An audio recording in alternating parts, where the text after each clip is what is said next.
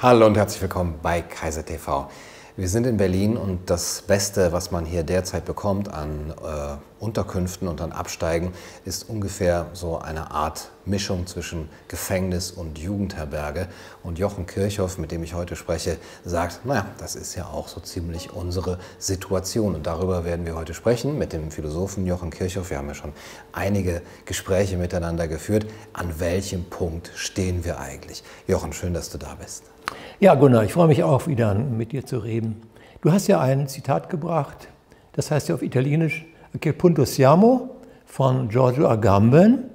Im Frühjahr 2020 hat er die Frage gestellt. Und ähm, ganz früh, ne? und am 20. März 2020. Und er hat schon damals, ich kenne ja seine Texte von damals schon, faschistoide Tendenzen wahrgenommen. Muss man wissen, dass Giorgio Agamben ein hochinteressanter Philosoph ist. Den habe ich schon 2003 entdeckt, der sehr viele, sehr gute, tiefe Sachen sagt über das Mensch-Tier-Verhältnis. Von dem habe ich da sehr, sehr viel gelernt. Also ein sehr guter Mann, der einzige und erste erstmal, der überhaupt als Philosoph sich dazu geäußert hat. Die meisten haben ja geschwiegen. Ich habe auch erst im Juni dann angefangen, auch auf meinem Kanal in einem Video dann auch da Stellung zu beziehen. Zunächst mal auch gezögert. Ne? Aber dann bin ich ja auch eingestiegen, aber anders. Ja. Giorgio Agamben spricht ja schon sehr früh von dem Homo Sacer, von ja. dem Menschen, der in der Moderne ausgedeutet wird als entweder ein, ein heiliger Mensch äh, oder jemanden, den, also den man nicht antasten kann, weil er entweder heilig ist oder weil er eigentlich tabu ist, weil er ausgestoßen werden kann. Das ist so seine Sicht auf äh, den modernen Menschen, der in, in der Ausgrenzungsgesellschaft jederzeit zur, zur Verfügungsmasse werden kann. Ist das so dein Menschenbild auf den modernen Menschen auch? Ja, also das ist ganz schwierig. Ich meine, ich habe ein bestimmtes Menschenbild grundsätzlicher Art, das, sagen wir mal, von, von der Höhe des Menschen ausgeht. Paracelsus sagt man, nur die Höhe des Menschen ist der Mensch. Das würde ja bedeuten, dass der Mensch eigentlich eine Aufgabe ist, eine Bewusstseinsaufgabe. Und er ist noch gar nicht Mensch. Das Gattungswesen Mensch ist eigentlich noch nicht der Mensch selber, der ist auf was anderes angelegt. Aber der Mensch heute, sagen wir mal, der Massenmensch, ich meine jetzt, nicht elitär, der Massenmensch, der Mensch, wie er hier mehrheitlich die verschiedenen Nationen und diesen Erdball bevölkert, das ist noch was anderes. Ich muss gestehen, dass ich in diesen anderthalb Jahren zum Teil auch entsetzt war. Das hätte ich nicht für möglich gehalten. Übrigens auch, was die Deutschen betrifft.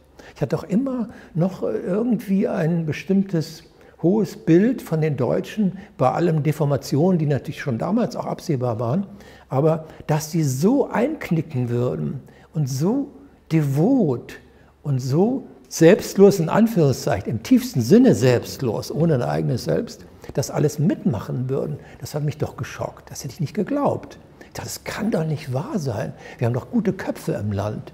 Es ist doch nicht, ein, ist doch nicht Ödnis. Und das fand ich also, der, was, was ist der Mensch? Der ist also eine ganz eigenartige, sich selbst aufgebende äh, Figur. Was macht denn der Mensch, der jetzt mal, sagen wir mal, das alles bejaht? Der gibt sich doch in gewisser Weise auf, in einer, sagen wir mal, auch als nihilistisch oder materialistisch gesehene Welt, als atomistisch, hat er plötzlich einen Sinn. Ist ein Sinn, die Maske als sinnstiftend. Ja? Also die, wir haben diese Bedrohung, diese angebliche Bedrohung, immer noch durch, den, durch das Killer-Virus und so weiter. Und der gibt sich sozusagen, das ist der Sinn, hier diesen, das Virus zu bekämpfen und gewisserweise den Tod selber. Ist es nicht das, was dem modernen Menschen fehlt, so ein Sinn, etwas, worauf er jetzt all seine Bedeutung richten kann oder was ihm Bedeutung gibt und jetzt hat er es endlich? Der hat ja, der hat ja keinen Sinn. Das ist ja, der Sinn ist eigentlich dem sogenannten modernen Menschen oder postmodernen Menschen komplett abhanden gekommen. Der hat ja gar nichts. Wenn man genau betrachtet, ist der moderne Mensch eigentlich vollkommen ausgeblasen. Das ist, also ich meine, das klingt jetzt arrogant, aber es ist wirklich so. Der hat eigentlich überhaupt nichts. Denn was soll er machen?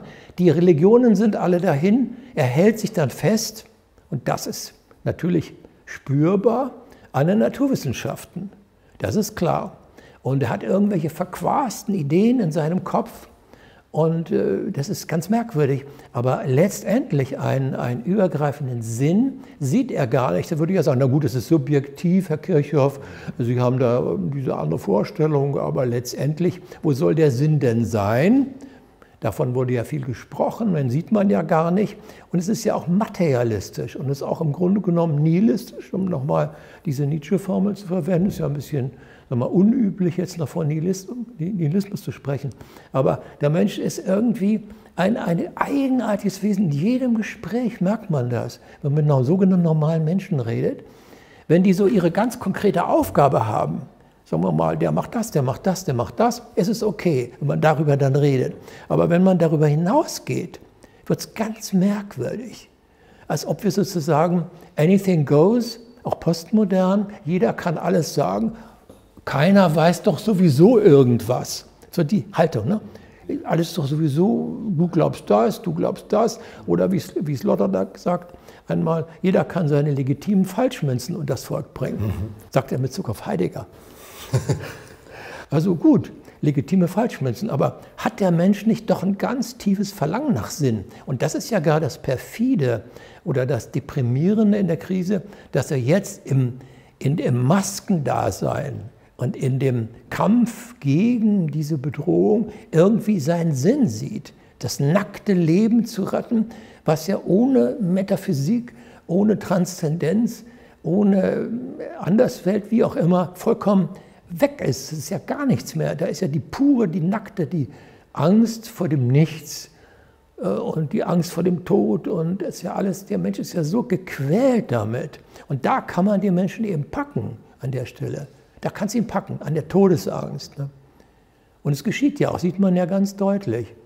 Die Transzendenz ist einfach dahin. Das ist sozusagen die Corona-Religion oder der Corona-Kult ist sozusagen eine, ein, ein Kult ohne Transzendenz, ohne Metaphysik. Es ist im Grunde Materialismus. Und zwar plumpster Art, plumpster, dümmster Materialismus, der überhaupt denkbar ist. Das ist einfach gar nicht nachvollziehbar. Agamben nennt das das nackte Leben, das nackte um das Leben, es dann ja. nur noch da gehen soll. Ja. Aber nochmal zurück zu dem Menschenbild. Ja.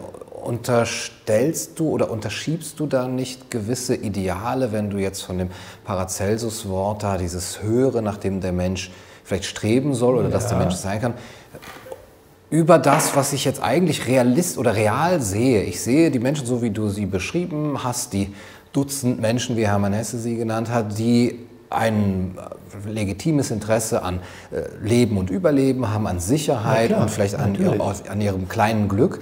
Und man das so beschreiben müsste, als okay, das ist der Mensch, so wie wir ihn sehen. Da ist nichts dahinter, der hat keine Sehnsucht nach irgendeinem Sinn. Aber ist doch gut, okay, kann man sagen, das ist der Mensch. Wenn es einige wenige Menschen gegeben hat, bei denen das anders war, waren die eben Ausnahmen, ja, genau. extreme Ausnahmen. Defekt.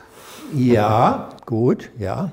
Aber es gibt ja doch, wenn diese Menschen, ich sag mal so, wenn diese Menschen möglich waren, wenn große schöpferische Leistungen möglich waren, dann sind sie im Prinzip für den Menschen möglich.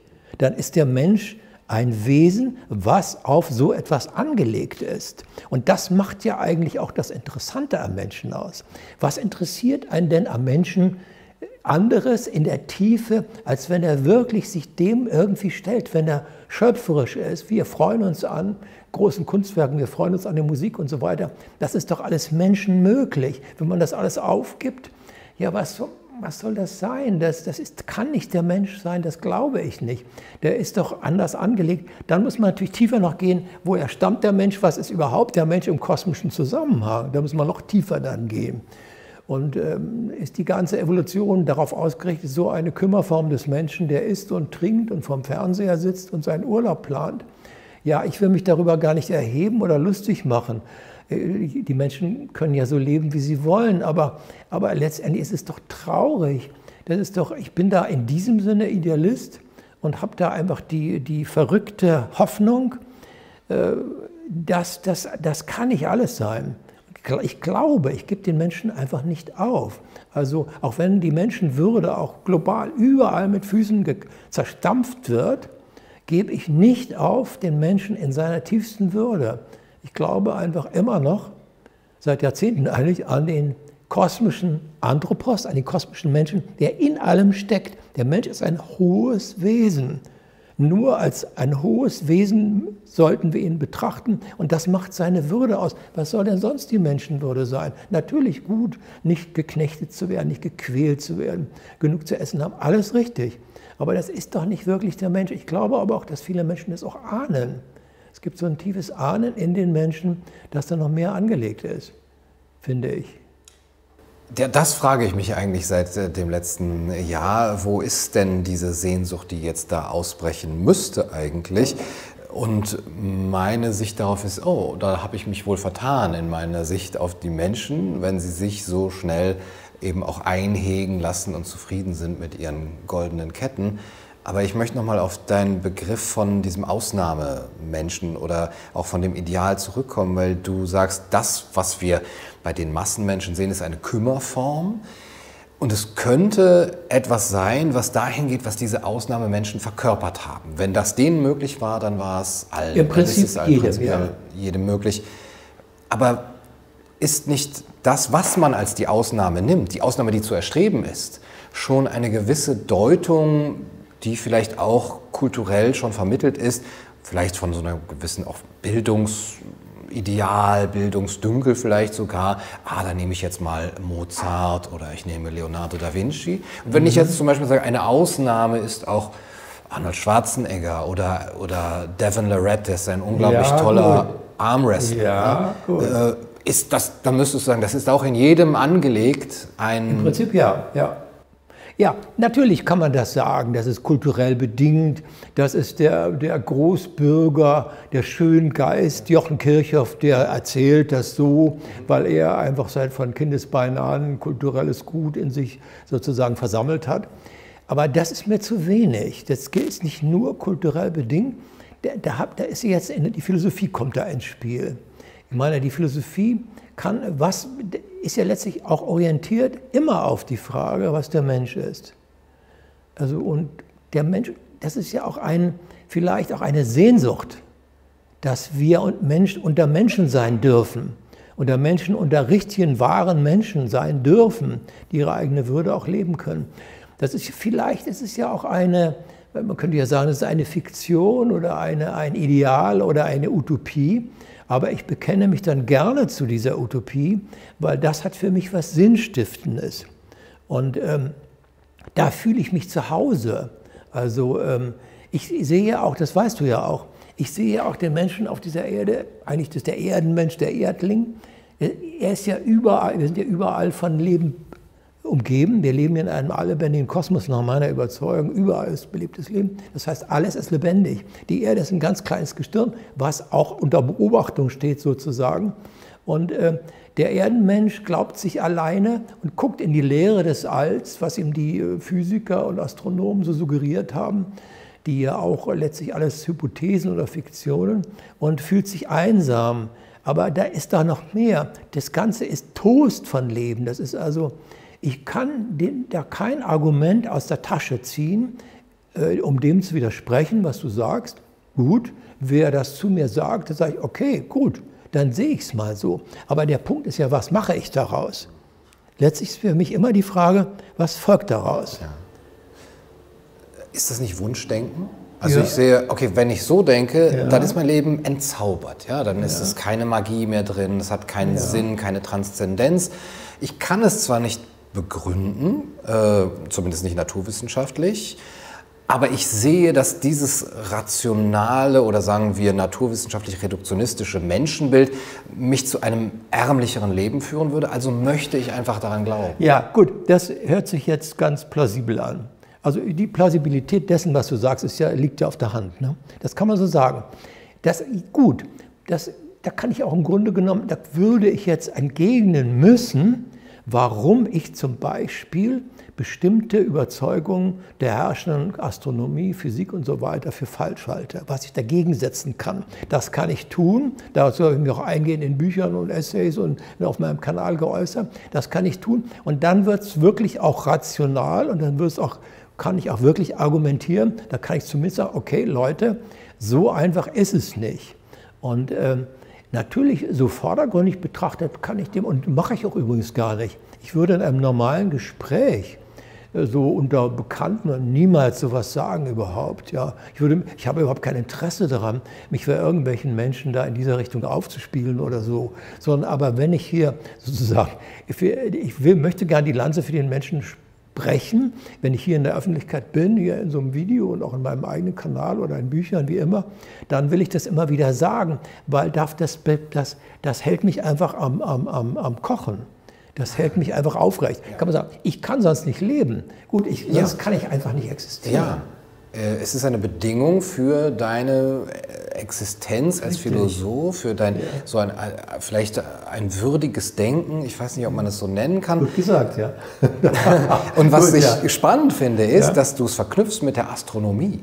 Also ich frage nach dem Menschenbild und äh, ob, das, ob man einfach so sagen muss, weil man es will, der Mensch muss doch mehr sein, ich wünsche mir das irgendwie, oder ob man es begründen kann. Und es scheint mir jetzt so, als, dass du sagst, ich kann das auch begründen, ja. aber da muss ich in die Astronomie gehen. Ja, da muss ich in die Astronomie gehen, weil natürlich, dann muss man, ganz kurz, da muss man in den Kopernikanismus reingehen. Was ist geschehen durch Kopernikus? Äh, seit Kopernikus rollt der Mensch aus dem Zentrum ins X, sagt Nietzsche ja, dann was passiert ist, dass man diese Öffnung, die es gegeben hat, die Entthronung des sinnlich-physischen dadurch, einfach durch die Tatsache, dass die Dinge anders sind, als wir sie wahrnehmen. Das war ein richtiger Bruch der Grundwahrnehmung des Menschen. Und dieser Bruch hat einen tiefen Hintergrund. Die Dinge sind anders, als sie zu sein scheinen. Das heißt, Erscheinungswelt und reale Welt ist anders die Sonne und so weiter und die Erde, das alles ist ja bekannt. Aber da gab es eine große Herausforderung. Äh, und der hatten sich die Physiker und auch die Philosophen zu stellen. Was folgt daraus? Was folgt daraus für den Menschen? Was folgt daraus für die Belebtheit eventuell des Universums? Was folgt daraus? Was, was treibt die Gestirne voran? Da würden ja viele sagen, naja, die Physik weiß das. Die wissen das gar nicht. Die Physik weiß überhaupt nichts über eine kausale Bewegungslehre. Das könnte ich hier weit ausführen, aber das, das würde jetzt einfach zu weit führen. Und was ist Gravitation? Was ist das Licht? All diese Fragen würden, werden neu gestellt, ganz fundamental neu und können neu philosophisch behandelt werden. Die Physik, Galilei, Newton und so weiter sind, haben sich vollkommen auf die Mathematik geworfen auf die Beschreibung der Phänomene, auf eine letztlich fiktive, sagen wir mal, indem man sagt, Welt, und indem man sagt, was die Dinge in ihrem Wesen nach sind, sagt ja auch äh, Galilei sehr prägnant, das können die Philosophen entscheiden, das will ich ja gar nicht entscheiden. Ja, das wird delegiert an die Religion oder später an die Philosophie. Aber da ist es für mich entscheidend wichtig, was da delegiert wird, ist essentiell die Wesenhaftigkeit der Welt ist nicht einfach nur eine Fiktion, sondern die Dinge haben eine Wesenhaftigkeit.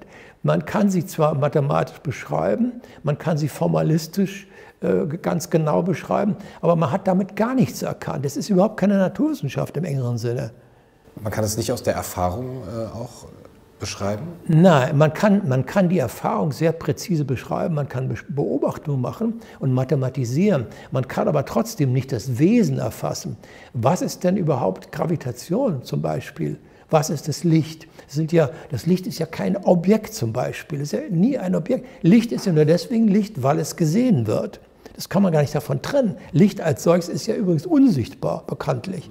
Ist ja gar nicht sichtbar. Materie für sich ist auch unsichtbar. Nur im Wechselspiel von unsichtbarem Licht und unsichtbarer Materie entsteht dann überhaupt die sichtbare Welt. Also wenn du ein, ein gleißendes Licht von der einen Seite auf eine, auf eine Scheibe schickst und guckst von der Seite drauf, siehst du gar nichts. Es alles, bleibt alles schwarz. Aber wenn du einen Gegenstand da reinhältst, siehst du plötzlich das Licht. Also auch Licht ist ja ein absolutes Phänomen, ein äh, kolossales Rätsel auch.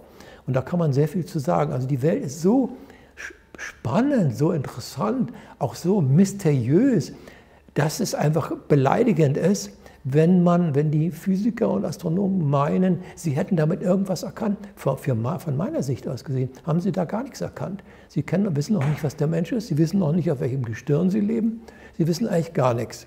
Das sage ich ja immer wieder. Auch die, die Neurophysiologen und die Biologen, was wissen sie denn? Sie wissen auch nicht, wie das Leben entstanden ist und gar nichts in der Richtung. Das sind die eigentlich entscheidenden Fragen. Ich, ich interessiere mich immer für diese Fragen, die ausgeklammert mhm. werden.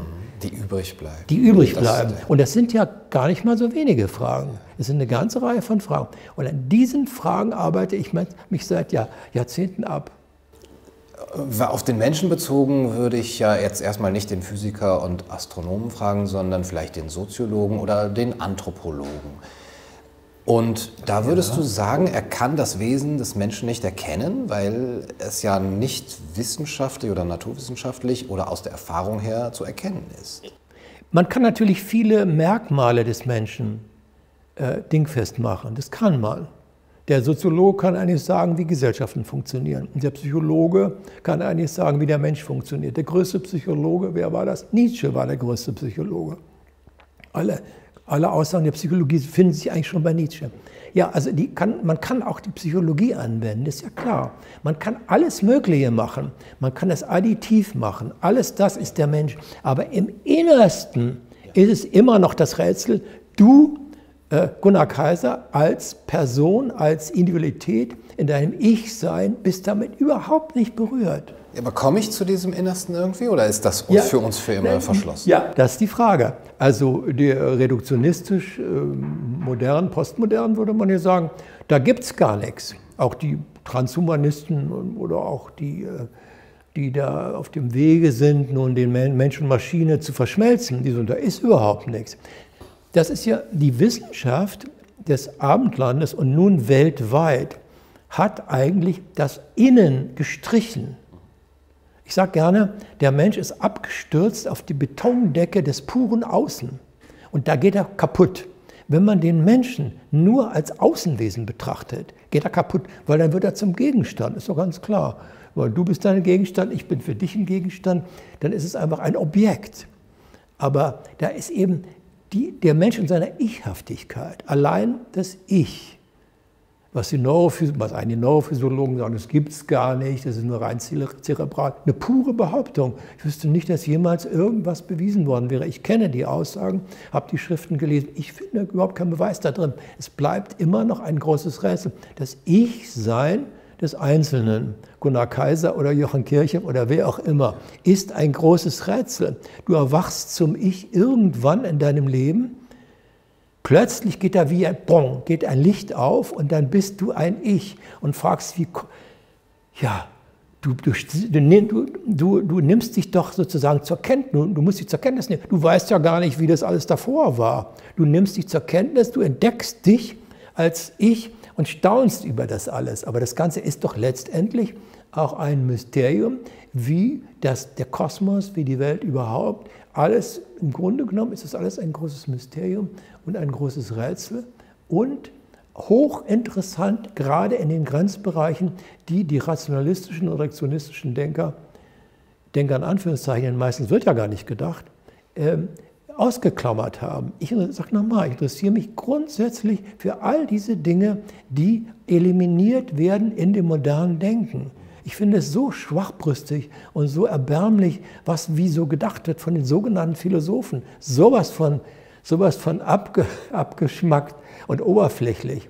Der einzige von denen, der wirklich mal im wenigsten phänomenologisch sehr gut war, kürzlich verstorben, Hermann Schmitz, 93 Jahre alt geworden, der hat phänomenologisch, leibesphänomenologisch sehr viel erschlossen. Das ist wenigstens eine große Leistung in der Philosophie. Sonst sieht man da kaum was. Na, die Neurobiologie sagt, ähm, es gibt kein Ich oder das ist höchstens so ein Emergenzphänomen. Ähm, die äh, Sprachphilosophen oder Ernst Mach zum Beispiel oder David Hume äh, sagt, das ist alles nur ein Bündel von Perzeptionen. Aber auch die Buddhisten sagen das doch. Das, das ist was anderes. Illusion. Ja gut, das ist ja nun, ja gut, ich kenne das auch, dass natürlich buddhistische Denker zum Teil sich kurzschließen mit den Neurophysiologen und auch mit der modernen Physik und so weiter. Das ist meines Wissens ein Fehlschluss. Denn die, die Buddhistisch, das buddhistische Non-Atma ist was anderes. Das ist ja dann die Frage, ich meine, im Buddhismus, wir müssen, da können wir jetzt lange drüber reden, gibt es ja Reinkarnation. Buddha selber ist ja gefragt worden, wer war wer oder was reinkarniert sich eigentlich? Es gab schon zu Buddhas Zeiten äh, Gegner und äh, mit denen er diskutiert hat, die gesagt haben, das ist Nihilismus. Du sagst, es gibt kein Selbst. Ja, bitte. Wer oder was reinkarniert sich dann eigentlich? Ist es eine Person oder eine Konfiguration von karmischen Strömen? Da ist es ganz schwierig, so einfach ist es gar nicht. Das kann man nicht so ohne weiteres zusammenbringen. Und die, du sagst immer, die Neurophysiologie, es sind einzelne konkrete Personen, das sind ganz konkrete Menschen in einer Scientific Community, die sich geeinigt haben, mehrheitlich auf diese Sachen. Es sind letztlich Menschen, die mit einem ungeheuren Ego versehen, diese Dinge noch in der Öffentlichkeit verbreiten. Sozusagen, die, die, das quillt ihnen aus allen Knopflöchern, das Ego, das Selbstbewusstsein und die Gier nach Anerkennung und so weiter. Und dann sagen sie, es gibt gar kein Ich. Das ist so eine Art performativer Widerspruch. Sozusagen, du sagst, ich kann, ich kann das ja nicht sagen, weil ich das ja sage und ich habe auch ein gewisses Interesse daran, dass ich dadurch groß dastehe, durch diese Erkenntnis, ah, es gibt gar kein Ich. Ja, ist ja natürlich auch, um das klar zu sagen, ein Ich pur ist ja pathologisch. Ich ist immer wir und du, wir und du immer. Also das ist ja nur ganz klar. Also, aber das Ich bleibt doch ein Rätsel. Und wer das Ich eliminiert, ich weiß nicht, ich bin, ich weiß, dass ich philosophisch der Einzige, glaube ich, bin weit und breit, der, der das so dezidiert sagt dass das Ich eine, eine, eine metaphysische Qualität ist, die niemals reduktionistisch zu erfassen ist. Das ist eine Grundqualität des Menschen, ein großes Mysterium, das Ich-Sein. Denn äh, was, was ist denn das Ich? Da wird gerne so abstrakt geredet, aber der Einzelne ist doch, der sitzt ja drin in seinem Ich. Er ist da gar nicht rauszunehmen. Und das ist seine Existenz. Und wenn man ihm die streitig macht, dann revoltiert alles in ihm. Und auch die, die das, die Ichlosigkeit propagieren von den Wissenschaftlern, sind ja auch Ich-Wesen. Und die abstraktesten Denker leben jede jede Minimalität einer Sekunde leben sie in der großen gesamten Ordnung des, auch des kosmischen Wir. Das, da könnten sie gar nichts anderes machen. Das heißt, es ist alles abstraktes Gerede. Sie haben immer ein Basislager. Alle Gipfelstürme haben dieses Basislager. Und wenn man das Basislager kann man nicht verlassen. Und äh, dann einigen sich Individuen untereinander, eine Scientific Community, über bestimmte Dinge und manches setzt sich durch, manches eben nicht. Das ist ja eben so. Das ist ja, entsteht ja auch ganz im Wechselspiel, in Diskussion. Es ist ja nicht so, dass die bessere Theorie, die wahrere Theorie sich automatisch durchsetzt. Überhaupt nicht. Das ist ganz schwierig gewesen. Also oft genug gibt es ja extreme Auseinandersetzungen und oft ist es um Haaresbreite die berühmte allgemeine Relativitätstheorie von Einstein 1919, die berühmte Sonnenfinsternis, ja, die ist nur deswegen, äh, ist nur deswegen so bekannt geworden. Es war gegen Haaresbreite haben einige, haben die dann die Oberhand gehabt, die gesagt haben, okay, es gibt wirklich diese Raumkrümmung, weil Lichtstrahlen krümmten sich in Schwerefeldern. Einstein hat äh, fantastisch postuliert, das ist eine Raumkrümmung.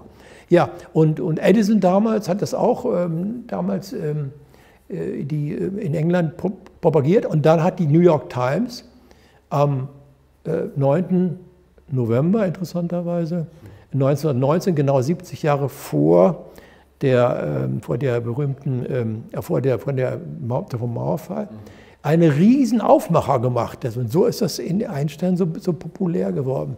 Das ist, das ist ja nicht einfach so. Und dann gibt es dann von einem bestimmten Punkt an, wenn ein bestimmter Bekanntheitsgrad erreicht ist, dann ist da kaum mehr was zu machen. Und das hat mich ja auch so verblüfft bei der ganzen Diskussion um Corona und so weiter. Wenn eine bestimmte Majorität hergestellt ist und Autoritäten, die unterstützen das, dann sind Argumente null und nichtig. Dann kann man gar nichts mehr sagen. Also das wissen wir ja von Corona. Man könnte ja sagen, das haben wir ja alles nun zigfach gesagt, alles ist doch eigentlich widerlegt. Also ich wüsste, also alle entscheidenden Punkte sind klar widerlegt. So, trotzdem nützt es nichts. Mhm. Es, es geschieht einmal nichts. Mhm. Und dann sind wir natürlich bei der Frage, Acipuntus Siamo. Also, was ist denn nun? Du sagst, ich favorisiere, mit Recht sagst du das ja, ein idealistisches Menschenbild die Realität spricht dem ja in gewisser Weise Hohn. In aller Welt knicken die Menschen ein. Das ist ja bei idealistischen Weltbildern meistens so. Dass ja, nicht mit ich, bin, ich würde mich gar nicht als Idealist bezeichnen eigentlich. Ich, würde, ich sehe mich da im Grunde genommen als Realist.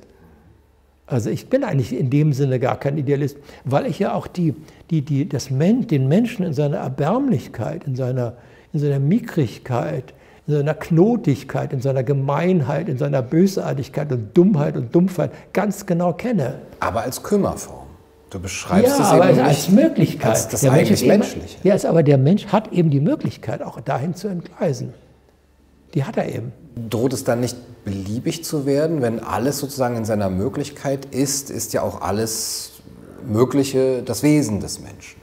Naja, okay, dann muss man natürlich unterscheiden zwischen, sagen wir mal, zwischen dem, dem Schöpferischen und dem Destruktiven. Also es scheint doch offenbar zu sein, dass es irgendwie antagonistische Kräfte gibt, das produktiv Aufbauende und, und das Zerstörerische, das Destruktive.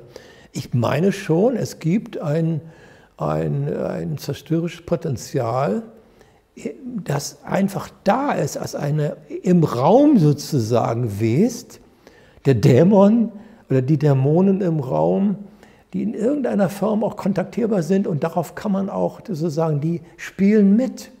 Und ähm, das ist keine, es ist ja viele dieser Science-Fiction-Filme oder Space-Fiction, die, die behandeln dieses Thema ja auch, ne? dass da andere noch mitspielen, die nicht gesehen werden. Und, und da ist ein, das ist ein Drama, was sich im Unsichtbaren auch abspielt. Also der Mensch hat die Möglichkeit, zur Bestie zu werden. Also du würdest sagen, da wo die destruktiven Tendenzen im Menschen ausgelebt werden oder zum Tragen kommen, da ist es nicht im Sinne seines Wesens. Ja, weil ja, das, nicht im Sinne dessen, was mit ihm eigentlich angelegt ist. So, Aber du hast Nietzsche eben genannt. Ja. Nietzsche ist auch der große Zerstörer. Oder nehmen wir Kant. Das sind auch Zerstörer. ja, aber ich habe eine andere Sicht auf Nietzsche. Ich kenne den Nietzsche nun sehr gut, habe alles gelesen. Und äh, der Nietzsche ist eben nicht nur der Zerstörer. Es gibt eben ganz andere Facetten noch bei Nietzsche, die anderes sind. Übrigens bei Kant auch. Nicht umsonst konnte die idealistische Philosophie, Schelling vor allen Dingen, auch an Kant anknüpfen oder Schopenhauer. Das ist richtig. Aber ähm, letztlich, ich meine, vertiefteres Denken müsste auf den Punkt kommen, dass im Menschen mehr angelegt ist als das physisch-sinnliche und dass, dass der Mensch auf irgendetwas ausgerichtet ist. Es gibt also ein Telos, es gibt eine Teleologie, ein Telos, ein Logos, also nicht jetzt Theologie, sondern Teleologie, auf ein Telos, ein Ziel ausgerichtet. Und dass da irgendwas mit dem Menschen beabsichtigt ist. Der Mensch, überall wo Leben möglich ist, wird irgendwann auch ein Mensch, vielleicht nicht in unseren, unseren irdischen Sinne, ein Mensch entstehen. Der Mensch ist überall als Möglichkeit angelegt. Der Mensch ist in diesem Sinne auch ein wunderbares Wesen, aber er ist umtost von, auch von anderen Energien. Das ist auch die Bewährung. Da kommt dann die ganze Frage gut, böse, eine heikle Frage, sehr heikle Frage, können wir nochmal ein eigenes Video machen. Die Frage gut, böse überhaupt, die kommt da ins Spiel. Es gibt offenbar dann doch die Möglichkeit, sich so oder so zu entscheiden. Da kommt die Entscheidungsfreiheit. Der Mensch ist vielleicht in vielen Punkten gar nicht frei, aber er ist in, gewisser Weise hat eine Entscheidungsfreiheit. Er kann sagen, das will ich, das will ich nicht. Und manchmal sieht man nicht voraus, was sich daraus entwickelt. Es gibt eine kleine Entscheidung und plötzlich wird es zum Desaster.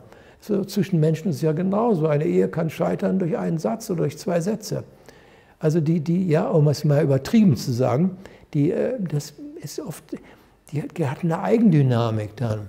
Aber das, der Mensch ist, das ist so knall, geballt im Menschen, überall so Energiefelder, auch wenn wir beide hier sprechen, sondern ein, ein Energiefeld oder auch überhaupt hier in diesem Raum oder überhaupt. Überall sind Energiefelder, die nicht sichtbar sind und äh, die schwingen immer mit.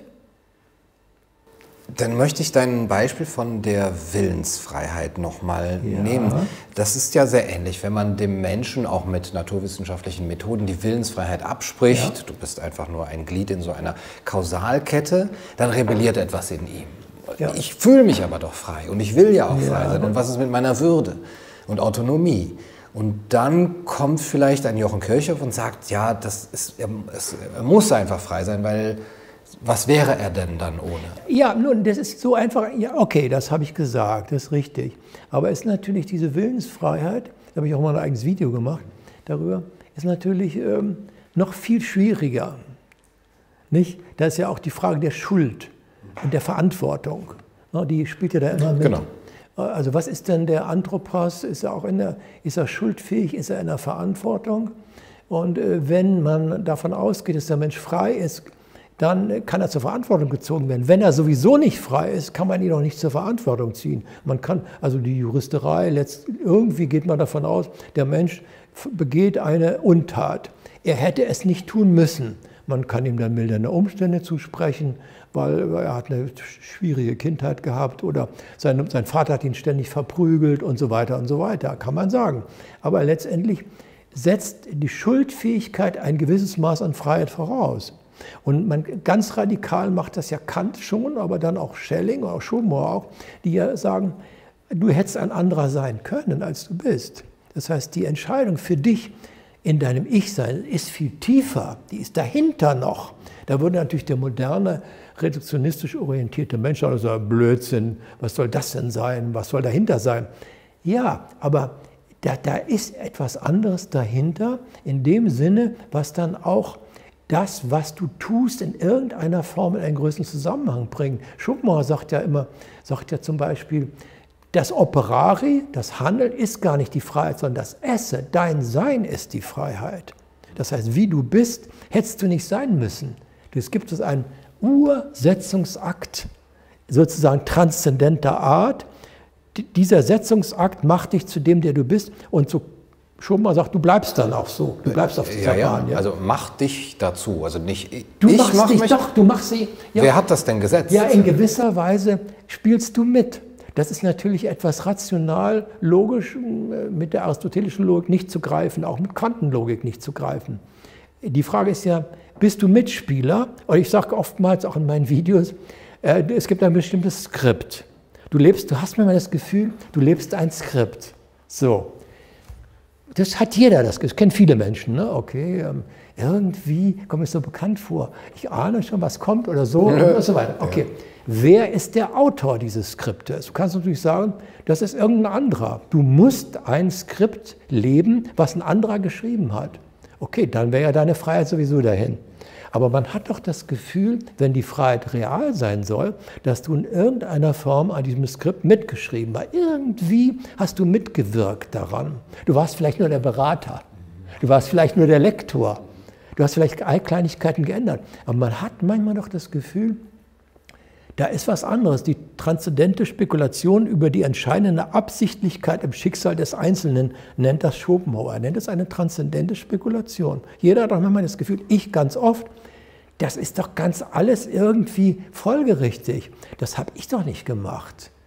Das ist doch, habe ich doch nicht gemacht. Die Bücher, die mir zukommen, die Menschen, die ich kennenlerne, das ist doch nicht, habe ich mir noch nicht ausgedacht, sondern das hat sich so gefügt weil was anderes sozusagen dahinter steckt, vielleicht etwas, was ich selber mitbestimmt habe. Ich habe einen Roman geschrieben, du ja hast einen anderen Roman geschrieben, und diesen Roman ähm, lebe ich jetzt. Mhm.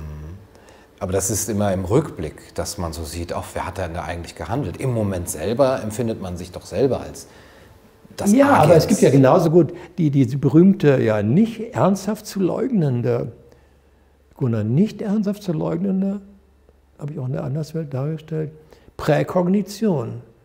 Ich habe wirklich ähm, unfassbare Dinge präkognitiv, das glaubt man gar nicht. Prä, äh, als Präkognition erkannt, das, wenn, ich das erzähle, glaubt mir das keiner. Was heißt das genau? Kann ich ja genau, Präkognition, du äh, siehst etwas, was erst kommen wird in der Zukunft. Ich habe in einer bestimmten Situation, weil ich nie vergessen, habe ich auf meiner Couch gesessen und habe auf meinen Schreibtisch geguckt. Und dann habe ich gewusst, was da für Bücher liegen. Und ich habe ein Buch auch erkannt. Eins konnte ich sehen, dass es einem bestimmten Winkel zu sehen war. Auch das Cover konnte ich sehen. Und dann habe ich, als ich dann mein Buch Räume, Dimensionen, Weltmodelle, Impulse für eine andere Naturwissenschaft sah, es war Jahre vergangen, plötzlich Sag ich, das habe ich doch gesehen. Genau das Buch habe ich doch gesehen. Und du nimmst das als Hinweis darauf, dass du selber der Autor dieses Weges bist. Vielleicht nicht unbedingt ist das ein Beleg dafür, dass ich der Autor bin, aber dass doch die Zukunft in gewisser Weise mitspielt. Also die Zukunft äh, spielt immer mit, ohne dass du es abgreifen kannst. Ich habe ja in meinem Buch Die Anderswelt die Zeitreise aufgegriffen und meines Wissens, ich habe das vielleicht verrückte Selbstbewusstsein, ich habe sie widerlegt. Zeitreise habe ich, glaube ich, widerlegt zu haben. Gut, okay. Aber ähm, die, dass da die Zukunft trotzdem spielt sie mit. Auch deine eigene Zukunft spielt mit. Das macht dich noch viel weniger frei. Ja, aber du weißt ja gar nicht, wer dieses Telos, du hast an diesem Telos mitgearbeitet und deine lange Geschichte hat das Telos mit, mitgewirkt, mitgestrickt. Du hast mitgestrickt am Gunnar Kaiser, der du jetzt bist. Und sicherlich hast gibt es immer wieder Entscheidungs, schwierige Entscheidungssituationen, wo du im Moment tatsächlich dann kannst dich auch anders entscheiden. Aber, aber, du, aber dein Telos scheint irgendwie ähm, angelegt zu sein. Also das ist, ähm, da ist, da kommt man, Gunnar, da kommt man in einen Grenzbereich rein. Das Schelling nennt das das Unvordenkliche. Das ist, da ist ein Grenzbereich. Du kommst an, übrigens an allen entscheidenden Punkten der Existenz, kommst du immer an einen Grenzbereich. Überall türmen sich dann irrationale, wenn man so will, Dinge auf, die nicht restlos abgreifbar sind. Endlichkeit, Unendlichkeit und, und so weiter oder, oder in Raum und Zeit und, und so weiter und so weiter. Alle wichtigen Fragen münden letztlich in, auch in ein Mysterium hinein. Und da sind wir eingegangen. Das ist eigentlich das Leben. Der Rest ist einfach eine Konstruktion. Mhm. Aber das Wort Mysterium hast du jetzt auch Myster Mysterium. Mysterium, Mysterium habe ich gesagt? Hast du jetzt ja schon öfter erwähnt. Ja, vielleicht zu oft. Naja, weil Nimm's zurück. es scheint mir erstmal so etwas wie eine Wand, wo man sagt, es ist einfach rätselhaft. Man kann ja. da nicht dahinter, man kann das nicht hintergehen sozusagen. Ja. Ähm, vielleicht fast auch so ein bisschen wie Platon, der sagt, diese Ideen sind wirklich nur zu schauen durch eine Art ja, dialektische Bewegung des, des Geistes. Ist schon über der Vernunft. Und da ja. kommen auch die normalen Menschen gar nicht ja, hin. Bei Platon ist es ja noch anders. Das ist jetzt seine Beeinflussung durch Sokrates, aber es ist noch anders, dass er ja wirklich der Auffassung war, dass sozusagen, es postuliert ja eine Art Ideenwelt, wo du selber dein eigenes Schicksal bestimmst sozusagen auch deine eigene Inkarnation mitbestimmst. Ja. Bei Platon. Okay. Aber Zugang zu den Ideen hat ja nur der Weise. Ja. Und wenn, wenn man jetzt vom Mysterium spricht, äh, ja. in der Mystik derjenige, der die Vernunft sein lässt, dass, dass die Augen schließt und das rationale Denken ausblendet und dann auf einem anderen Weg dahin kommt. Ist das ja. das, was du, wo du hingehen willst, dass du sagst, also das kann man nicht rational begreifen, was der Mensch ist, das muss man schauen. Das muss man in gewisser Weise schauen, obwohl ich, das weißt du auch, du kennst mich ja ein bisschen, denke ich mal, ich natürlich die Rationalität nicht einfach an den Nagel hänge. Denn ich argumentiere ja auch als Philosoph vernunftmäßig. Ist ja immer, hat ja auch mit Vernunft zu tun. Und, und viele Dinge, die ich in meinen Büchern schreibe und auch sonst sage, haben ja auch eine eigene Konsistenz, auch vernünftig, auch rational. Ich kann auch mithalten. Also das ist ja nicht so, dass ich ins Mystische fliehe. Und das Wort Mysterium muss man jetzt nicht zu Tode reiten. Das will ich auch jetzt nicht so oft sagen. Ich will nur einfach sagen, dass wir in einer Welt leben, die sich in der Tiefe rational nicht erfassen lässt, aber viele Phänomene lassen sich erfassen. Und es ist wichtig, an diese Grenzen heranzugehen und nicht zu früh sozusagen das Mysterium heraufzubeschwören. Ich finde es schon wichtig, dass man das Rationale ausdifferenziert. Das kann ich auch. Ich finde, das, äh, das, das gehört zur Philosophie das Rationale tatsächlich auch bis zu einer gewissen Grenze zu treiben. Und das muss man auch können. Wer das gar nicht kann, der ist es keine Philosophie. Dann ist es Mystik oder dann ist es einfach in diesem etwas einseitigen Sinne Esoterik oder so. Das ist mir zu wenig. Also ist das Rationale muss man bedienen können als Philosoph und muss es zur Verfügung haben.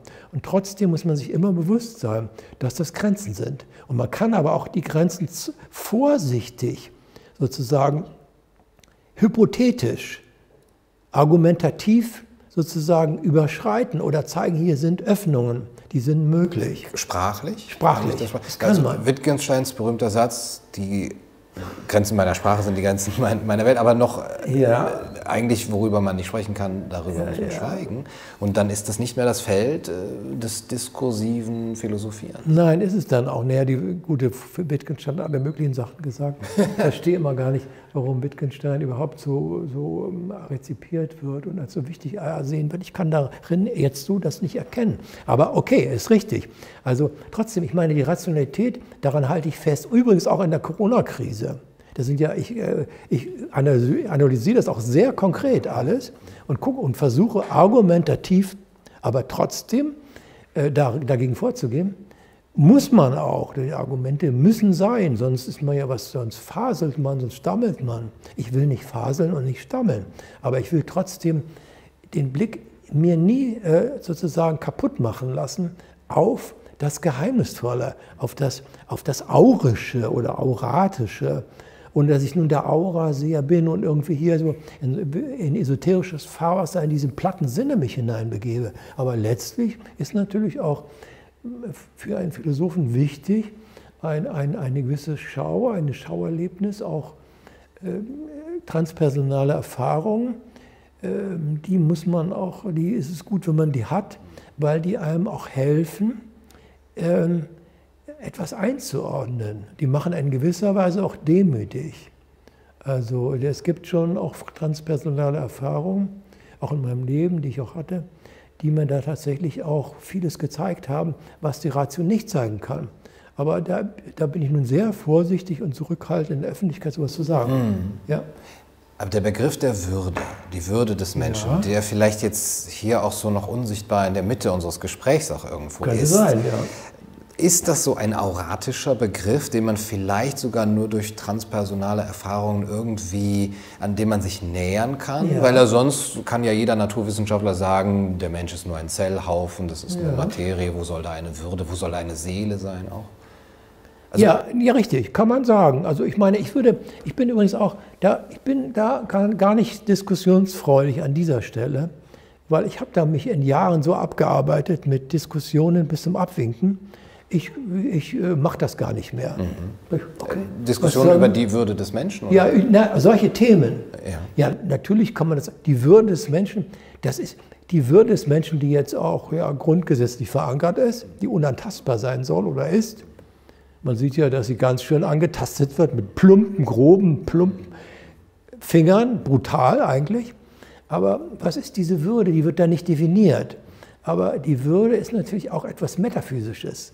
Wenn ich das Metaphysische aus der Würde ganz rausnehme, bleibt eigentlich wenig. Die würde ich auch einem Tier zubilligen. Auch einem Tier, auch einer Pflanze. Es gibt, das ist, genau, das ist die Innenseite der Dinge. Wir kennen die Außenseite der Dinge, die können wir bis zum Abwinken beschreiben und, und mathematisieren und maschinell ähm, äh, behandeln. Aber das ist ja die Innenseite. Die, die Welt hat ein Außen und ein Innen. Und äh, das muss man immer mitdenken. Und der Philosoph, wenn er überhaupt noch eine Aufgabe hat, ich finde nicht wichtig, was hat der Philosoph heute? Er muss das Innen und das Außen in irgendeiner Weise beides denken. Er muss beides denken. Dann hat er noch eine Aufgabe. Du interessierst dich doch auch für die Frage, was soll Philosophie eigentlich heute noch? Ja, aber ich, ich meine, ich versuche es zu zeigen, dass es geht. Also ich versuche zu zeigen, ich sage mal auch die Würde der Philosophie ich werde mal jetzt ein bisschen pathetisch. Bitte um Verzeihung. Ich meine es nicht megalomanisch, einfach nur, ich will auch die Würde des Denkens gerne hochhalten. Das Denken ist eine würdevolle Tätigkeit. Und zur Menschenwürde gehört auch, dass er denken kann, dass er erkennen kann, dass er das in Sprache kleiden kann. Das alles, das gehört für mich zur Würde des Menschen. Und das möchte ich auf keinen Fall platt gemacht wissen. Auch nicht durch ein verschwommenes, äh, mystisches Gefühl. Äh, da bin ich dann eher plötzlich ganz zurückhaltend, wenn mir der einer zu stark damit kommt. Also ich versuche ja immer so, einen, so einen, auch einen gewisser einen mittleren Weg. Ist das vielleicht schon rausgekommen? Einen mittleren Weg.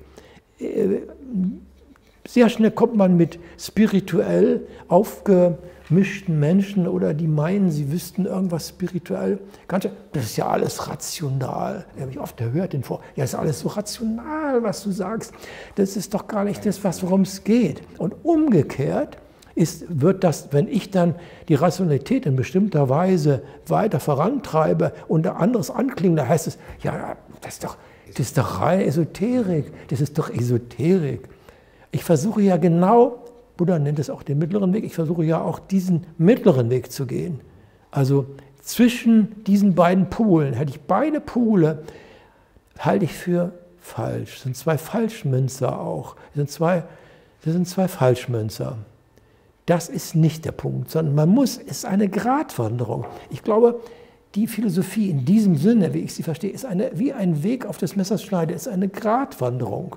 Du kannst in die eine oder andere, überall sind Abgründe. Du kannst rechts und links runterstürzen. Und wenn du das schaffst, wenigstens im Ansatz schaffst, dann hast du auch ein Stück Würde des Denkens erreicht, finde ich. Tut mir leid, also das ist jetzt nochmal betont. Lass uns bei dem Begriff Würde ruhig nochmal ja, bleiben. Ich möchte gerne von dir wissen, ob der diskursiv erkennbar, verhandelbar, begreifbar ist, anders als bloß eben nur ein auratisches Mysterium ja. oder was man irgendwie durch transpersonale Erfahrungen vielleicht äh, sich dem nähern kann und anders als nur so etwas von ich finde das gut. So wie, äh, ja. so, ne, wenn du sagst jetzt die Würde des Denkens, ja. ein Tier, eine Pflanze okay. hat, hat, Würde. Ich finde Pflanzen gut. So, ne? Was ist Würde rational beschrieben? Das kann man ganz schwer rational beschreiben. Ich würde erstmal auf der elementarsten Ebene sagen, ich zitiere nochmal gerne Gandhi. Gandhi sagt, wenn du den Menschen, die Hunger haben, von Gott redest, was wird der Gott sein, dass sie sich satt essen können? Ganz elementar. Wenn du den Menschen von Gott redest, die Hunger haben, dann ist das Erste, was du tun solltest und auch wenn du es kannst, die Menschen, äh, die Menschen satt machen. Das heißt, all das, die elementaren Grundbedürfnisse des Menschen, wenn die einem anderen Menschen streitig gemacht werden, dann verletzen sie elementar seine Würde. Und da muss er kein Denker sein, da muss er kein Philosoph sein, da muss er auch kein, kein Heiliger sein, wie auch immer. Dann ist das eine elementare Verletzung der Menschenwürde. Und was heute geschieht, das habe ich auch in einem Essay geschrieben, Corona oder die verlorene Menschenwürde. Das ist für mich dann auch, das ist einfach nicht menschenwürdig. Das ist einfach, das ist einfach auch hier die Segregation und so weiter, die jetzt passiert mit Impfen, Geimpften und Ungeimpften, das ist einfach, das ist monströs. Das ist nicht nur gegen das Grundgesetz, das ist einfach, das ist gegen jede Menschenwürde, das kann man nicht machen. Das darf man auch nicht machen. Dagegen ist Widerstand angesagt, auf jeden Fall. Also das kann, darf nicht sein. Und da, da fängt es an. Natürlich ist es dann, das Ganze muss aufgebaut werden, denn du kannst den Menschen nicht etwas nehmen so elementar. Weil es geht jedem so, dann willst du das, wenn du keine Liebe kennst und hast zum ersten Mal im Leben die Liebe, dann, dann springst du darauf. Dann glaubst du, das ist das Ganze und dann begreifst du es allmählich, dass es nicht das Ganze sein kann. Das ist, das ist immer dann so, weil es alles zusammengehört. Also ähm, die Würde kann man, das ist das Sein des Menschen, dass er erstmal so okay ist, wie er ist. Ne? Ich will ja nicht den anderen ummodeln. Ich will ja nicht, will nicht, will ja nicht sagen, Mensch, du bist einfach ein armseliger, du bist sowas von armselig, mit dir rede ich gar nicht. Das, darum geht es doch überhaupt auch gar nicht. Aber dann verstehe ich nicht deinen Ansatzpunkt, dass dein Menschenbild so ein idealistisches ist und du sagst, bestimmte Formen des Menschen sind Kümmerformen. Wenn man gleichzeitig sagt, aber ja, jeder... Weil, dann gut, weil es, okay, zur höchsten Würde des Menschen gehört, dass er bestimmte auch schöpferische Leistungen verbringen kann, dass er überhaupt im, im vielfältigen Sinne schöpferisch tätig sein kann. Das kann auch im Sozialen sein. Das, also für mich ist ja immer Gandhi ein großes Beispiel, den ich sehr bewundere, der das ja versucht hat zu verbinden. Ne? Politik als Moksha, als Suche auf, nach Moksha, seeing God face to face. Und Wahrheit als, als the law of the universe. Also das finde ich großartig. Also da, mein, ich meine jetzt nicht, das muss keiner Mozart sein oder, oder, oder Franz Schubert sein oder auch Bach sein. Aber schöpferisch muss er sein. Ja, es gehört zum irgendeiner Form zum Menschen das Schöpferische und das ist ja auch, äh, der heutige Mensch kennt das Schöpferische eigentlich nur als Technik. Da sind die, ich muss sagen, ich rede mal jetzt extraterrestrisch, diese Erdbewohner sind da richtig gut. In der Technik sind sie fantastisch. Da sind sie umwerfend. Aber das ist doch das Einzige, wo sie richtig gut sind. Das können sie, also da bin ich mir mal baff, dass sie das können. Ja? Und das ist auch die Gefahr darin, dass sie dabei heften bleiben und dann genau die Innenseite, da sind wir bei dem Punkt der Innenseite, vollkommen eliminieren. Siehe im Transhumanismus, was heißt, ja, was, was willst du dann mit deinem Ich machen? Das können wir ganz anders machen. Wir pflanzen dir einen Chip ein und dann denkst du Gedanken, die wir da einpflanzen. Und dann ist, wo ist dann dein Ich? Ja. Aber, Aber ist das nicht auch eine gewisse schöpferische Leistung, diese, diese te technische? Ja, ist es in gewisser Weise auch. Es ist eine Leistung. Aber, in, aber ich habe ja vorhin von den Folgen geredet. Aber ist in, in der Folge, in der letzten Konsequenz ist es desaströs, weil genau die Maschine, die jetzt läuft, genau in diese Richtung, den Menschen vollends zum Anhang der Maschine macht. Das sieht man nun deutlich. Da kann man sagen, das ist übertrieben, dazu kommt es gar nicht.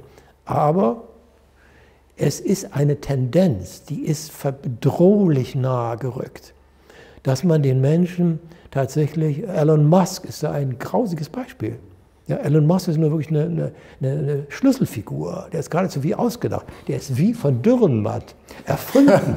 ja, wie aus Dürrenmatts Physikern. Ja, ist der erfunden. Der kann ja machen, was er will. Der kann sagen, der PCR-Test interessiert mich gar nicht sowieso als Quatsch mit Corona. Kann der sich erlauben zu sagen, weil er noch ganz andere Dinge macht. Tausende von Satelliten um die Erde jagt und so weiter und so weiter. Aber der will ja auch den Menschen umbauen. Der Mensch ist unzulänglich der muss einfach, das muss neu gebaut werden, das muss man einfach nachbauen und zwar besser. Der Mensch spielt Gott, Harari, Homo Deus und jetzt, weil er die, ja, der baut ja. die Menschen, die Welt um.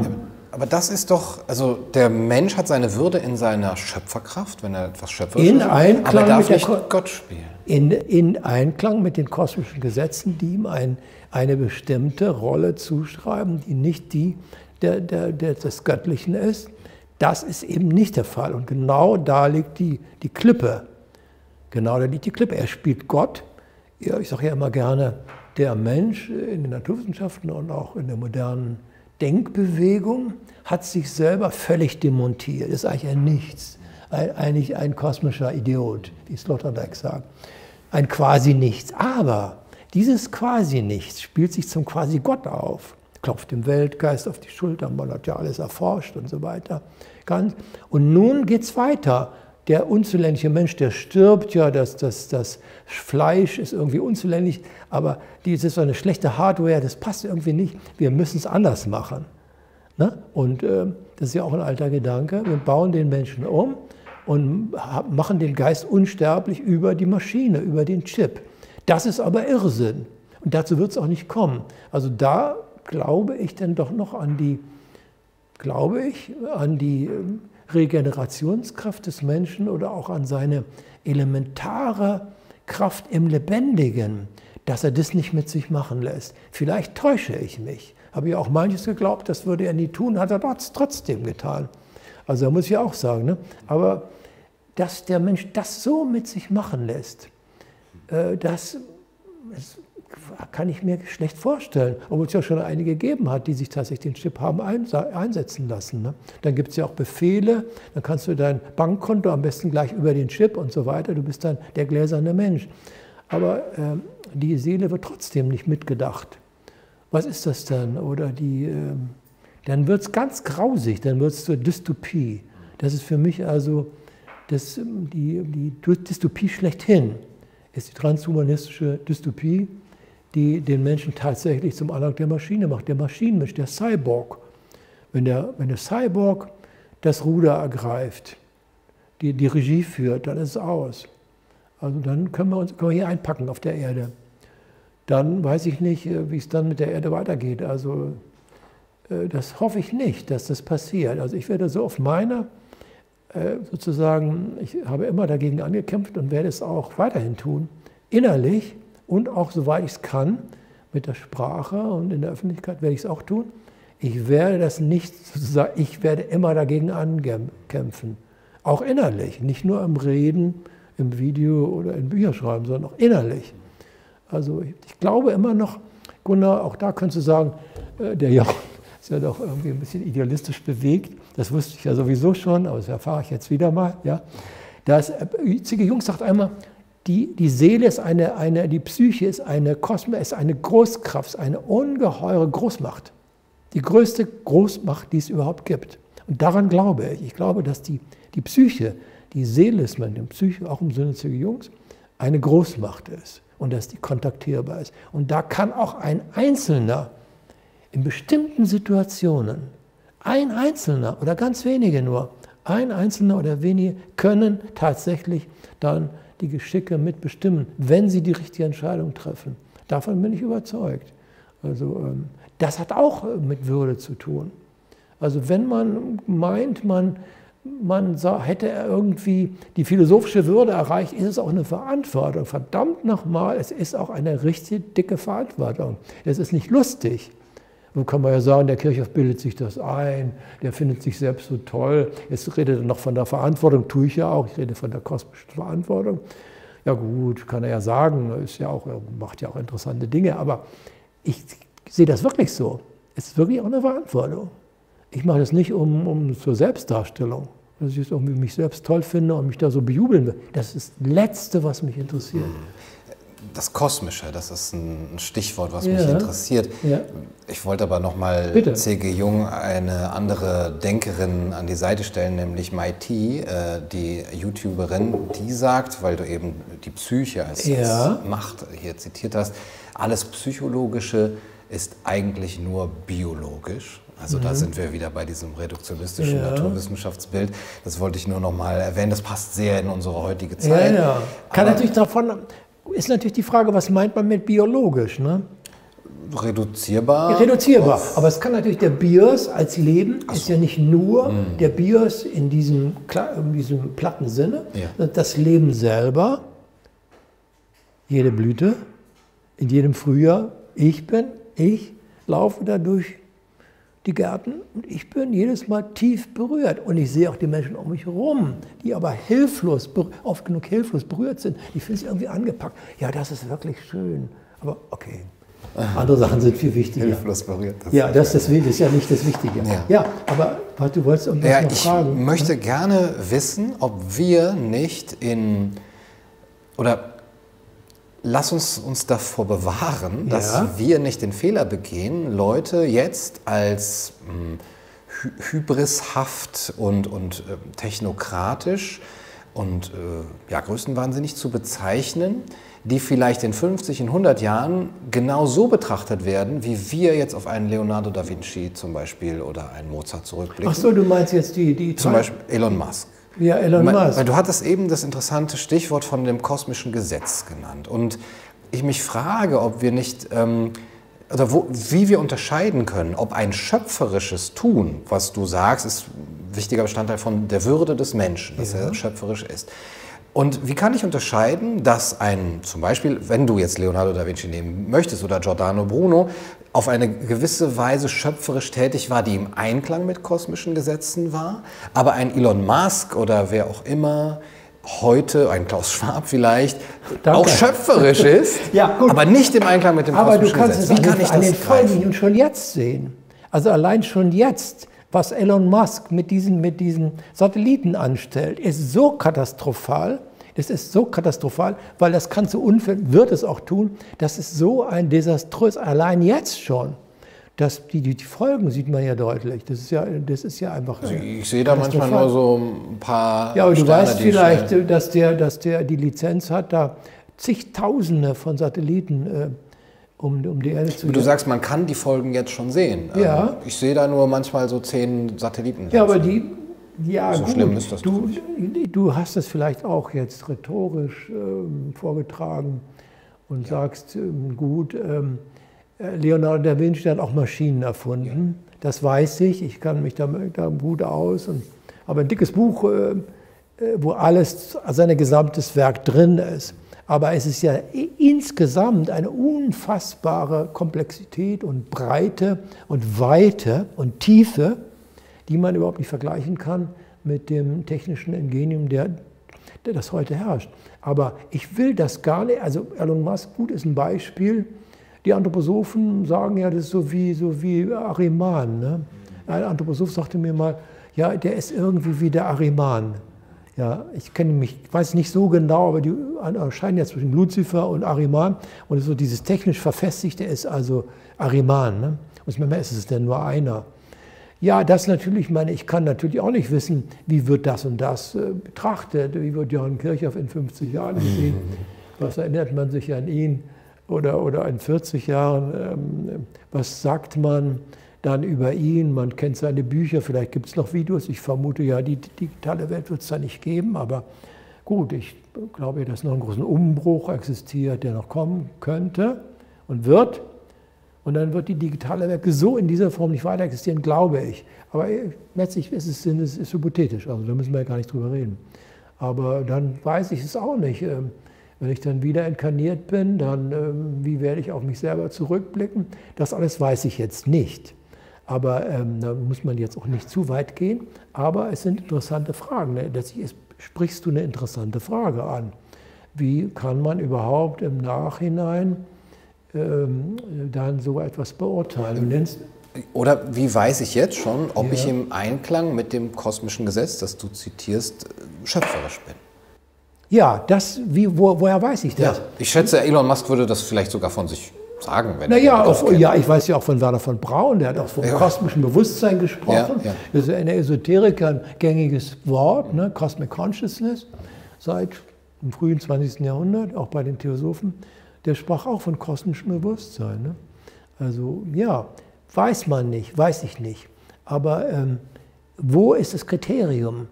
Das ist, würde ich noch ganz andere Kriterien heranführen, da würde ich sagen.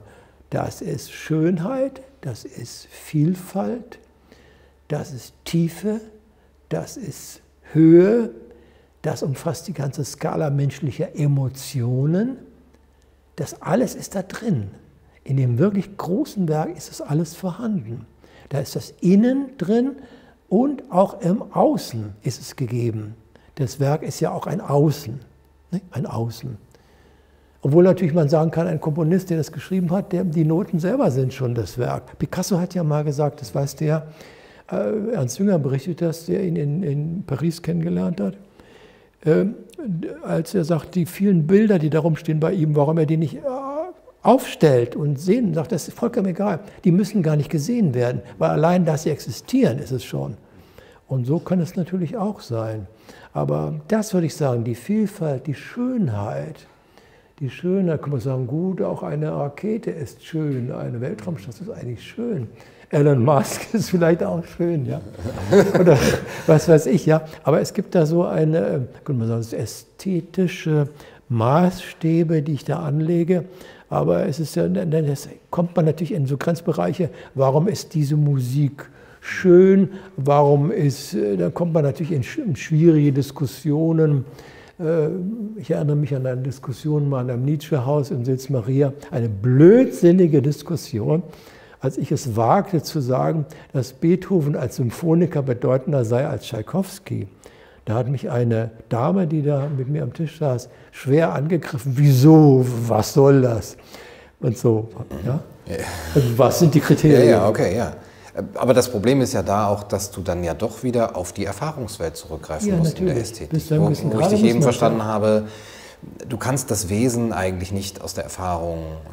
Aber es gibt doch so etwas, da muss man den Kant gar nicht mal jetzt heranziehen mit a priori.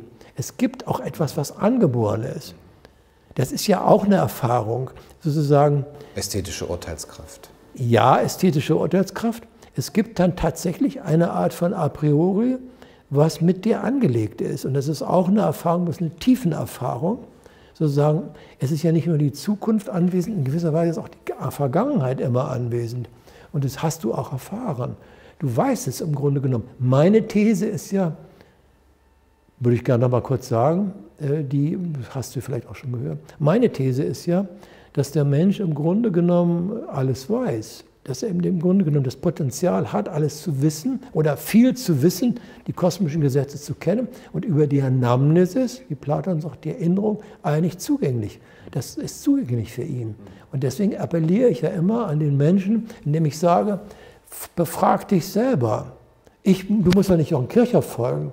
Ich bin kein Guru und kein, mir musst du gar nicht. Aber nimm das auf, was ich sage, und geh in dich selber hat das eine Plausibilität? Weißt du es nicht in der Tiefe? Ich appelliere an den Wissenden, der, der tief verborgen ist. Ich sage immer, ich sage nie dem anderen Menschen, ich mache den nie runter und mache ihn klein. In privaten Zusammenhängen kann das passieren. Ich sage mal, der Person X ist ein Vollidiot.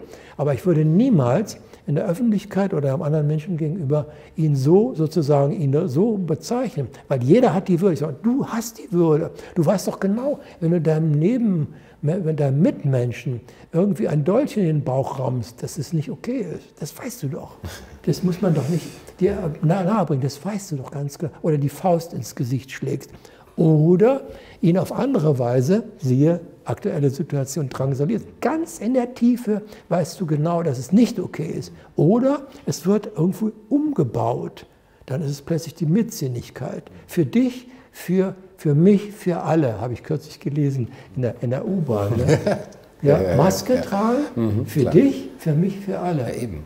Eben. Dann es, wird, es also wird dies, umgebaut. Ja, wird es umgebaut. Und, und dann die Menschen erkennen es nicht mehr in ihrer Nee, dann wird die Empathie und die Solidarität, die Mitmenschlichkeit, wird plötzlich sozusagen ganz umgedreht. Und das ist ja das Verrückte, Perverse, die, was wir ja nun alle kennen, du ja genauso wie ich, dass alles umgedreht wird. Und dann ist es schon wichtig, wenn man das klärt. Und deswegen bin ich nach wie vor der Auffassung, dass man auch ganz rational immer wieder neu Aufklärungsarbeit versuchen muss. Man muss es, da hat er recht, der Hopkins, man muss es immer wieder versuchen. Auch durch kleine Unregelmäßigkeiten. Ja? Also ich kenne sowas auch und habe das auch ausgetestet, mhm. oft genug. Dass man sich nicht an das Ja, nein, hält, ganz bewusst das nicht macht und gucken, wie reagiert wird. Mhm. mhm. Also ich, ich will, muss das jetzt hier nicht darstellen mhm. oder mich selber irgendwie ins Licht stellen und sagen, nein, aber es ist wirklich so, du kannst mir es glauben, äh, dass es wirklich so ist, dass ich wirklich das ausgetestet habe und erstaunt war über die Reaktionen, ganz verblüfft war und denke, wo, was ist hier eigentlich los? Ja? Manchmal denke ich ja auch, ist wirklich, ich bin in einem, so auch am Frühzeit in der Corona-Zeit, ich, ich bin hier in einem Albtraum gelandet. Es kann einfach gar nicht wahr sein, was, was hier wie, wie kommt das? Ist das hier wirklich ein, ein Dämon? It's a demon behind the great machine? Du hast jetzt ein Wort angesprochen, das mir schon den ganzen Ta äh, Tag, die ganze Zeit unseres Gesprächs im Hinterkopf Tag. ist. ja, das vielleicht auch. Wer seit, weiß warum. Seit anderthalb Jahren. ja. Weil du das eben nämlich gesagt ja. hast, ähm, es sind manchmal Dämonen anwesend. Und ja. vielleicht ist es auch, also das, das ist bei mir im Hinterkopf geblieben. Vielleicht mhm. sind es auch manchmal so gute Wesen, die für was Gutes äh, sorgen. Aber denkst du, da ist sozusagen da manchmal in, in einem Raum oder auch in der Gesellschaft, dass da so übersinnliche Kräfte sind? In, ja, in gewisser Weise denke ich das so. Das ist natürlich ein heikles Feld, da ist man schnell in so, einer, in so einem bestimmten Fahrwasser. Weiß ich, ist mir bekannt, ich kenne ja die Szenen, verschiedenste Szenen recht gut. Ich weiß genau, wie da so argumentiert wird. Ja, das meine ich auch. Es gibt auch, es gibt das Böse im Sinne von auch dämonisch. Es gibt auch dämonische Kräfte. Es viele, viele, ich meine, wenn man sagt, dass ich habe oft die Diskussion auch im privaten Fragen, wieso Jochen, das Dämonische, das gibt es doch gar nicht, das Böse. Sag ich, pass auf, hast du mal richtig Situationen der klar gemacht, wenn ein anderer, was Menschen an Brutalitäten, Gemeinheiten und unvorstellbaren Dingen gemacht haben, das soll nicht dämonisch sein? Ja, was ist denn dann dämonisch? Das ist doch das Dämonische pur. Das, es gibt doch das Grauenvolle. Das ist ja so die, die Entartung. Man kann ja tatsächlich dann, das, für mich gibt es das Dämonische. Also ich, äh, ich heiße nicht, dass überall Dämonen sitzen, obwohl manchmal denke ich das auch. Ne? Ich, ähm, ich sitze in der S-Bahn und gucke um mich und wundere mich über manches, sagen wir mal. Ich wundere mich, sagen wir mal. Aber ich habe keine Angst. Ich habe keine Angst. Ich versuche, die Angst in diesen anderthalb Jahren Ganz selten nur, manchmal in der Nacht wache ich auf, um halb drei, drei und denke, was ist jetzt eigentlich los? Ne? Dann, also ich, dann grübel ich darüber, ne? was kann ich tun? Und das ja, äh, Gunnar, auch die Frage, was kann ich als Philosoph dann machen? Dann irgendwann war für mich dann ganz groß die Herausforderung im Raum, das kannst du nicht stehen lassen. Du musst was sagen. Du musst dich da einschalten. Das, du kannst da nicht den, die, Klappe halten. Da muss geredet werden. Das finde ich wichtig. Und das ist auch dann ein rationales Reden, da und da und da stimmt es nicht und das müsste anders ja. sein. Vielleicht also, ist das so ein, ein, Weg, die Dämonen zu besiegen dadurch. Ja, ja, oder ja. auch Humor. Mhm. Manchmal ist ja auch, mhm. es ist ja auch grotesk zum Teil. Ich finde, manchmal ist so grotesk. Zum Teil ist gut. ja, es ist so grotesk. Es ist ein, manchmal nenne ich es eine Farce oder eine Posse. Es ist eine Posse und eine Farce und eigentlich grotesk, unwürdig auf ganzer Front. Kann man darüber lachen? Eigentlich nicht wirklich. Also ich kann nicht wirklich lachen darüber. Also es tut mir leid. Ja, vielleicht eine Tragikomödie. Aber das mit den Dämonen hat mich wirklich nochmal interessiert und ich ja. kann mir vorstellen, dass gerade in der Berliner S-Bahn sehr viele Dämonen unterwegs sind. Ich bin ja kein Autofahrer, insofern fahre ich erst in U-Bahn. da siehst du dann Und äh, auch wenn ich ein bisschen längere Touren habe, dann habe ich ja die Zeit. Schön ist mal, wenn ich ein Buch dabei habe, dann lese ich. Und wenn ich dann mal kein Buch dabei habe, dann gucke ich, guck ich um mich. Ich gucke auch gerne, da, also gut, lassen wir das mal, ja. was man da alles sieht. Ne? Wie gesagt, die Berliner S-Bahn. die Berliner S-Bahn ist Aber in diesem Gespräch habe ich eher das Gefühl, hier waren mehr die Engel anwesend. Ja, also. ja, ja. Also wir wollen das mal so, wir sehen die, die guten Wesen, ähm, die auch uns begleiten und beschützen und die auch unser Gespräch beflügeln und befeuern und, äh, ja, ja. und abschirmen gegen bösartige Impulse. Das will ich hoffen und das möchte ich gerne so festhalten. Jochen, vielen Dank für das schöne Gespräch. Okay, ich danke dir. das war's für heute bei Kaiser TV. Ich hoffe, es hat euch gefallen. Bis zum nächsten Mal. Macht's gut. Salikars